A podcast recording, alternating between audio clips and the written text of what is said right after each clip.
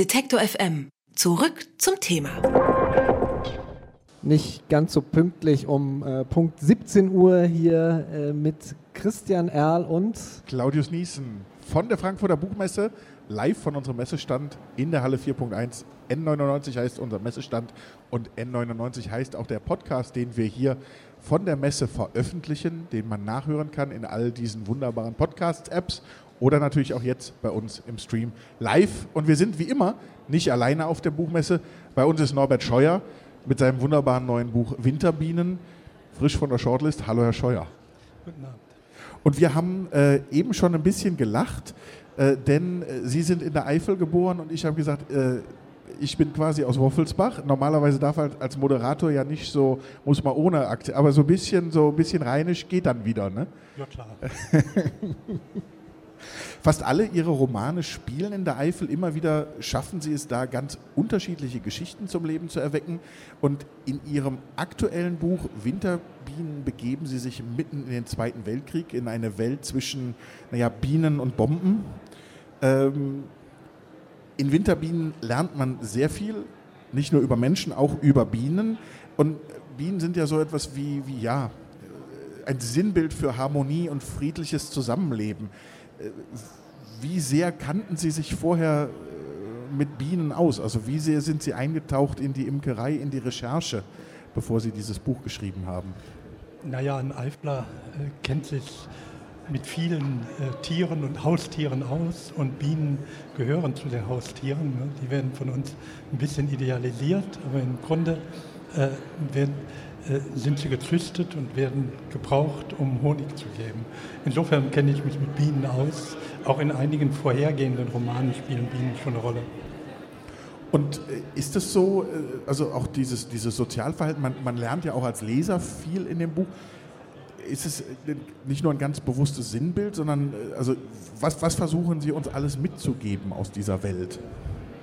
Boah, wenn ich das jetzt alles erzählen soll. Also zuerst einmal bin ich an diese Sache rangegangen. In, ich habe äh, einen Tagebucheintrag von einem tatsächlich lebenden Imker gelesen. Und dieser Imker äh, erzählte von äh, Bombenangriffen und von Bienen, die er fliegen ließ. Und, ähm, und das war für mich der, die, äh, ja, der Anfang dieses Romans. Das ist ja häufig beim Schreiben so. Man hat irgendwie ein Bild und aus dem ergibt sich das.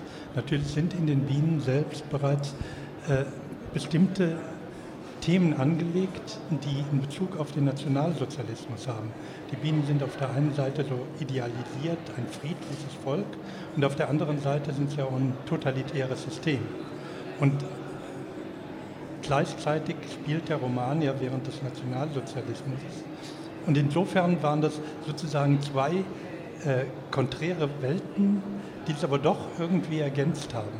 Und äh, das war das Reizvolle beim Schreiben.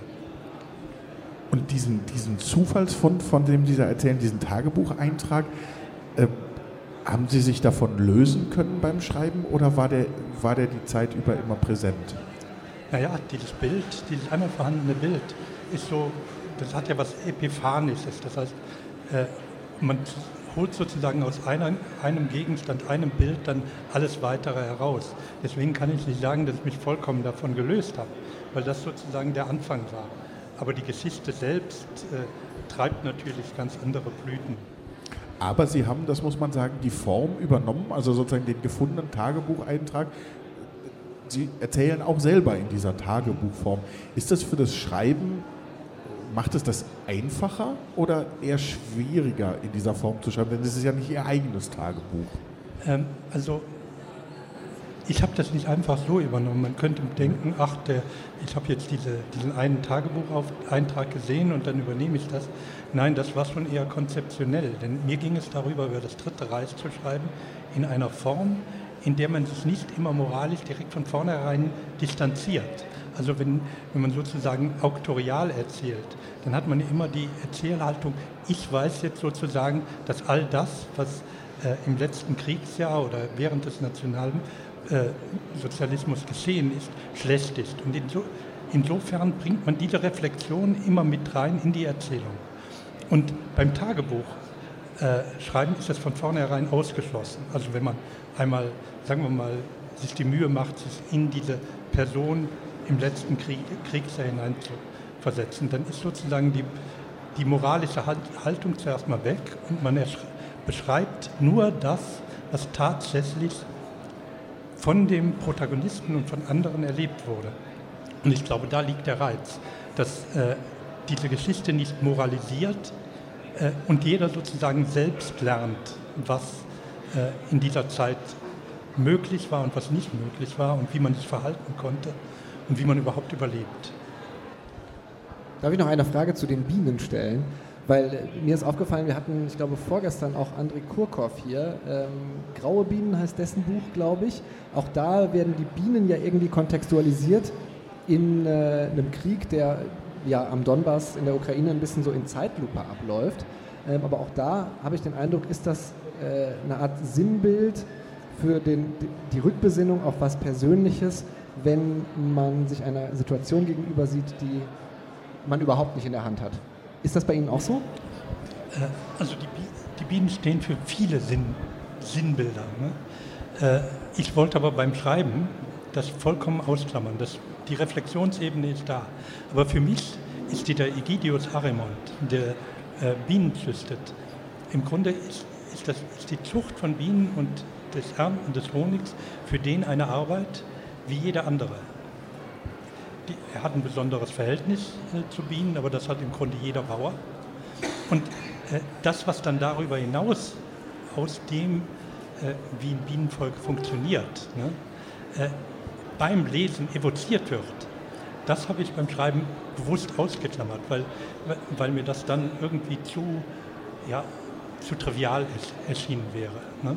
Also ich wollte nicht die, direkt so eine, so eine symbolische Ebene aufmachen. Der Leser kommt und denkt, und denkt, der Autor hat jetzt da die Bienen als äh, Symbol für sonst was benutzt, sondern die Bienen sind die, dasjenige, womit der Egidius über Wasser halten kann. Alles, was Sie gesagt haben, stimmt natürlich. Ne? Wie ist es, um, um auf äh, sozusagen den, den Ort zurückzukommen? Wie viele Geschichten, die Sie schreiben, spielt äh, das Buch in der Eifel. Und wenn man jetzt nicht dort aufgewachsen ist in der Region, wo man ja auch bis heute teilweise, wenn man herumfährt, diese Drachenzähne, diese, diese äh, äh Panzersperren sehen kann, äh, ist für mich so, wäre für mich, äh, kennen wir alle drei die Region so ein bisschen, aber das ist Zufall. Ähm, dieses eigentlich die, die Eifel, der Krieg, große Städte, äh, aber, aber wie, wie, sozusagen dieser Krieg in, in diese Landschaft hineinschleicht oder überhaupt wie präsent das trotzdem ist. War das auch äh, ein, ein, Wunsch, das, das, deutlich zu machen äh, beim Schreiben oder, oder wie, wie, wie, sind Sie damit umgegangen? Sie, Sie, sind ja nun ein Kenner der Eifel. Äh, also, das nochmal mit zu erzählen. Ich wollte das letzte Kriegsjahr darstellen. Und im letzten Kriegsjahr war es so, dass die Eifel zuerst mal kaum berührt war. Also bis, äh, bis in den August, September hat man, äh, gab es über äh, sind die Flugzeuge über die Eifel hinweg geflogen. Hin und wieder ist mal einer abgestürzt, weil er nicht genug äh, Benzin mehr hatte. Äh, und der ist dann meistens, wenn er überlebt hat, ist er hingerichtet worden. Und der, die, das letzte Kriegsjahr kommt langsam in der Eifel. Erst ab September äh, beginnt es, dass die Eifel bombardiert wird und dann äh, greift sozusagen erst der Krieg, Krieg da an. Dann wird es umso schlimmer. Äh, man muss wissen, dass in, in der Eifel 50.000 äh, Soldat, amerikanische Soldaten gefallen sind oder alliierte Soldaten. Das ist so viel, also innerhalb von einem Monat so viel wie im gesamten Vietnam, wie im gesamten Vietnamkrieg. Und äh, diese ganze Region war, war dann plötzlich äh, ja also ein wirklich sehr intensives Kriegsgebiet. Alle haben gelitten.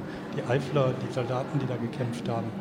Äh, und vor allen Dingen auch äh, Zwangsarbeiter. Und das wollte ich auch darstellen, klar. Äh, aber mir ging es auch darum, das, das, Überleben in dieser Zeit darzustellen. Wie kann man in diesen, in, unter diesen Verhältnissen, wenn man krank ist, überleben und wie kann man auch noch Menschen retten?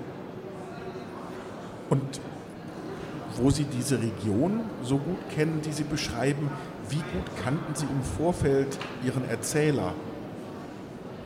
Ja, das ist ja immer so. Man muss den Erzähler sehr gut kennen, ne? weil man, äh, weil er ein Teil von einem selbst ist. Ne?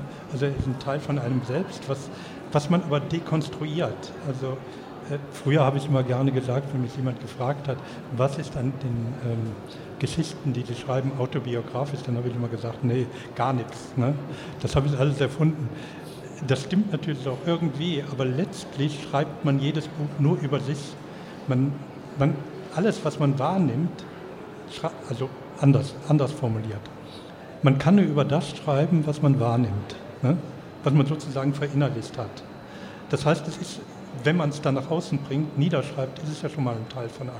Ansonsten ist, wäre es im Grunde irgendwas Plakatives. Aber Literatur ist nicht plakativ, sondern Literatur ist zutiefst subjektiv. Das heißt also, das, was ich schreibe, das bin ich, aber es ist eine Dekonstruktion von mir. Und was dann sozusagen im Schreiben wieder zusammengesetzt wird. Und was dann letztlich als Buch vor mir steht, ist etwas, was äh, auf der einen Seite ich selbst bin, aber ich selbst erkenne mich darin nicht in Gänze. Und das ist sozusagen die, ja, sagen wir mal, die Triebkraft, die man braucht, um überhaupt schreiben zu können. Winterbienen heißt das jüngste Buch von Norbert Scheuer. Es ist äh, zu Recht auf der Shortlist des Buchpreises. 22 Euro kostet es, ist bei CH Beck erschienen und äh, eine unbedingte Leseempfehlung von uns. Norbert Scheuer, vielen Dank, dass Sie heute hier bei uns äh, zum Gespräch da waren. Vielen Dank auch. Bis bald in der Eifel. Danke. Alle Beiträge, Reportagen und Interviews können Sie jederzeit nachhören im Netz auf detektor.fm.